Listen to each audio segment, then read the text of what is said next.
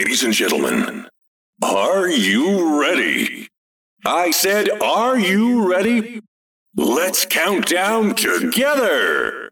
好了啦，芭比，赶快来教我。大家好，我是花富，欢迎再次收听小大人的理财故事。我们是一个支持孩子理财观念提升的亲子频道。本节目由本人太太硬币我播出。大家一定听过这句话：“富不过三代。”我小的时候呢，我不太懂这句话的意思，我都会觉得说，一个家族已经有钱了，为什么还会富不过三代呢？长大之后呢，我慢慢的体会跟了解，原来呢，不是拥有财产没有办法传承，而是管理财产的这个习惯没有传承下来，所以就可能会导致富不过三代的这个损失。那我就开始在想一件事情：为什么理财观念没有办法传承呢？或者进一步的来想，轮到我自己当父母了。我应该要怎么样才能把这个观念传承下去，或者是我能够帮助孩子稍微往前推进一点点呢？我用我自己跟孩子的一个互动跟经验来谈啊，就是怎么传承这个理财的观念。我认为第一步呢，就是要做一个榜样。我自己的经验是，父母是小孩子最直接学习跟模仿的对象，其次才是巧虎。我想大家一定被小孩子。就是学舌过的经验，学舌大家能知道吗？就有点像八哥鸟一样，就是一个处于一个你说什么他就回你什么话的一个阶段。诶，我想了解一下，是不是小孩都有这种阶段啊？还是只有我的小孩对我有这样的副本任务？连你要警告他说不要再学了，他都会回你说不要再学了，都已经很认真的跟他说不要再讲了，我要生气了。他也会笑眯眯的跟你说：“不要再讲了，我要生气了。”或者是骂他呢，他都还继续在学舌。就有一阵子真的是搞到我快要脑充血。最近呢，花女的学校呢开始在教小朋友一些唐诗，你知道吗？小孩连字都看不懂哦，开始在学注音 b p m，其实他连 b p m 的拼音他都拼不出来，目前还拼不出来。可是他居然可以背出好几首的唐诗，他居然还可以跟我说那是骆宾王的诗。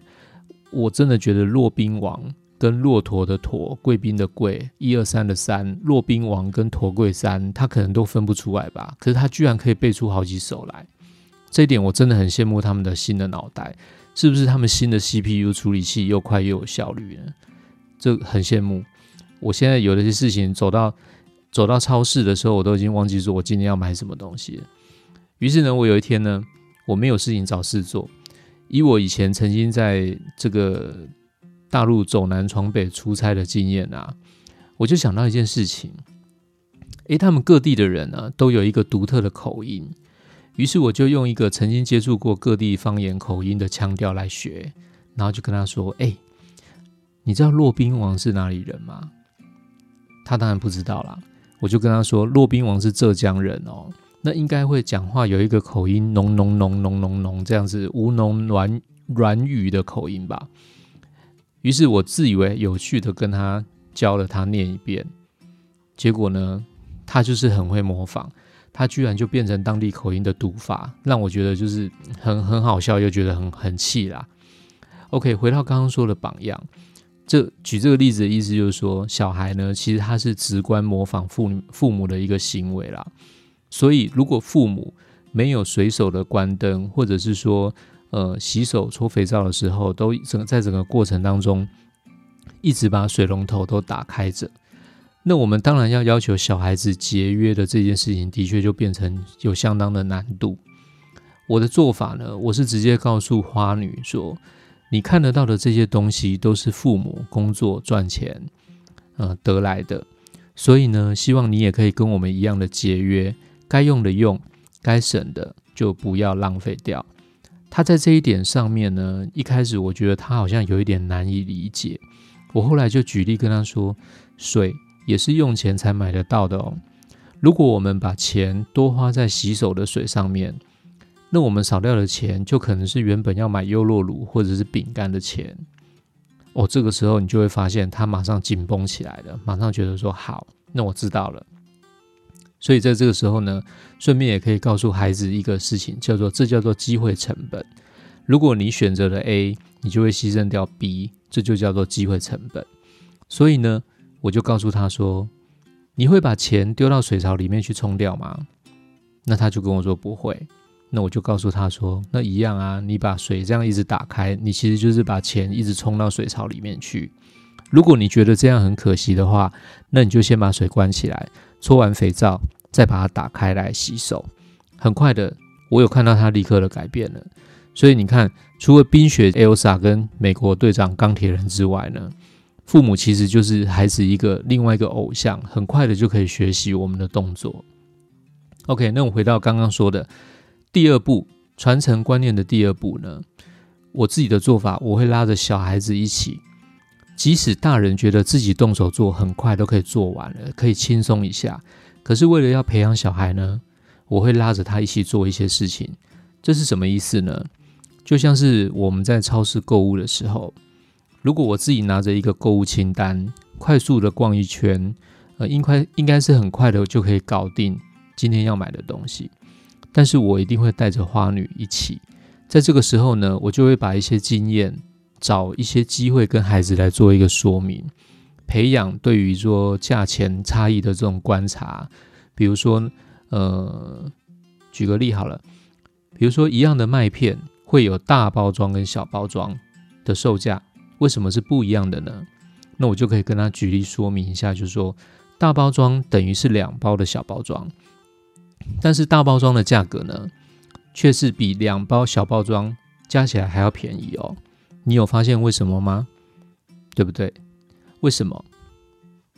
因为商人的设计呢，他会希望你去买大包的，所以大包的价钱呢，会是比两包小包的价钱加起来还要便宜一点。你知道为什么吗？因为除了可以增加它这个产品的销售量之外啊，库存就是一种成本。库存在你的家里呢，会比库存在他的仓库好。所以你有没有发现，除了麦片之外，很多的产品其实都是一样的状况。所以这个时候呢，是应该要选大包一点好呢，还是选小包一点好呢？这个时候就会让他有一点点的刺激。然后我们希望带给他的就是慢慢建立他有一种比价的观察，呃，主要还是训练他的一个观察力。有的时候不要觉得小孩子不懂这些哦。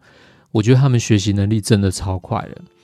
有一天呢，我要帮他说，我有帮他说，我要帮你买袜子，因为小孩的袜子真的是很可怕的脏。电视上洗衣精广告说的都是真的。有的时候我真的是觉得他是不是根本没有穿鞋子就去上课？一阵子下来之后，那个鞋底啊，其实就是真的黑的跟就是跟黑色一样黑了，就一定要淘汰成新的。那花女有一天我们要去买袜子的时候。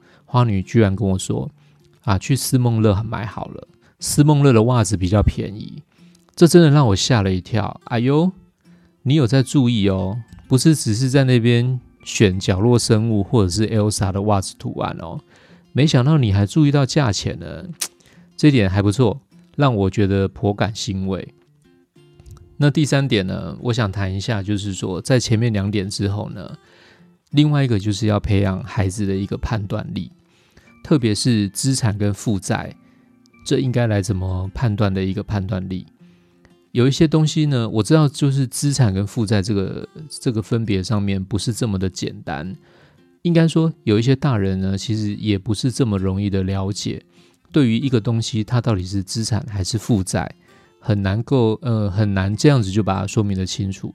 不过，我觉得对孩子可以用最简单的方式建立他一点点的概念就好了。我的说法呢，我是很简单的跟他说，其实你就用现金流入或流出来做一个说明。前几天呢，我说一个小故事。前几天我的车子啊水箱漏水，那我不经意的在从学校带他回家的路上说了一句说啊，我得去找时间去车厂看一下，不知道为什么车子好像有点毛病。结果花女居然回我说，耶，我们终于可以买新车了，我们终于可以换新车了。我心里面想说：“靠，你怎么有这种想法？”我当场就跟他说：“没有诶，我不想换车了。不是因为我们没有办法去买这个车，只是因为我们不是拿车子来做生意的人。那汽车买了之后，只会让我们一直一直的花钱，这样的钱呢，一直跑出去，一直跑出去，这就对我们的家来讲，这就叫做家里的负债。那能够帮我们赚钱的呢，就是资产。于是呢，花女就问了我说。那资产有什么呢？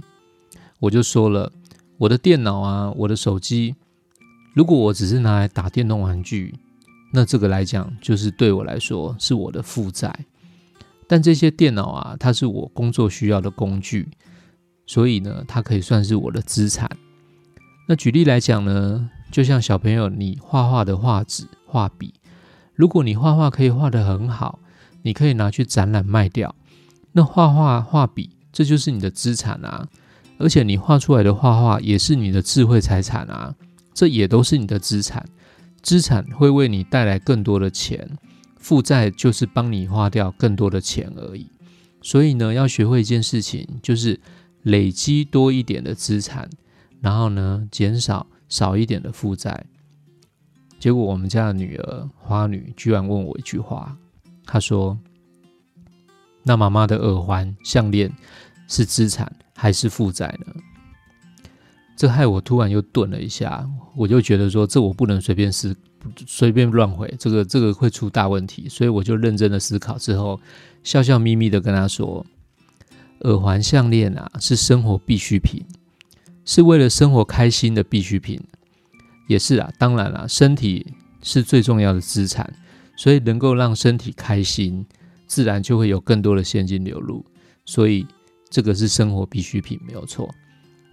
OK。”今天跟大家所提的就是一个理财观念的传承，我把它归纳出来说，大概有三点。第一步就是我们我我们主要就是父母要做孩子的榜样。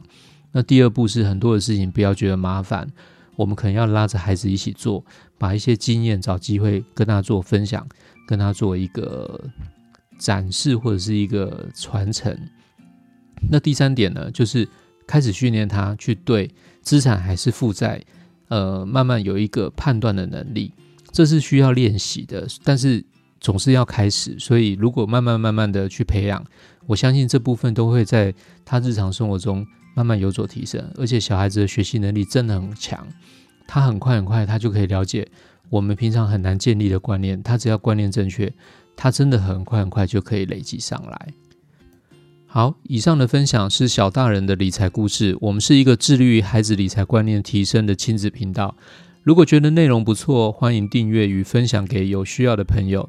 有任何想法，也可以跟我们在脸书专业小大人的理财故事上面一起讨论。我们下次听哦，拜拜。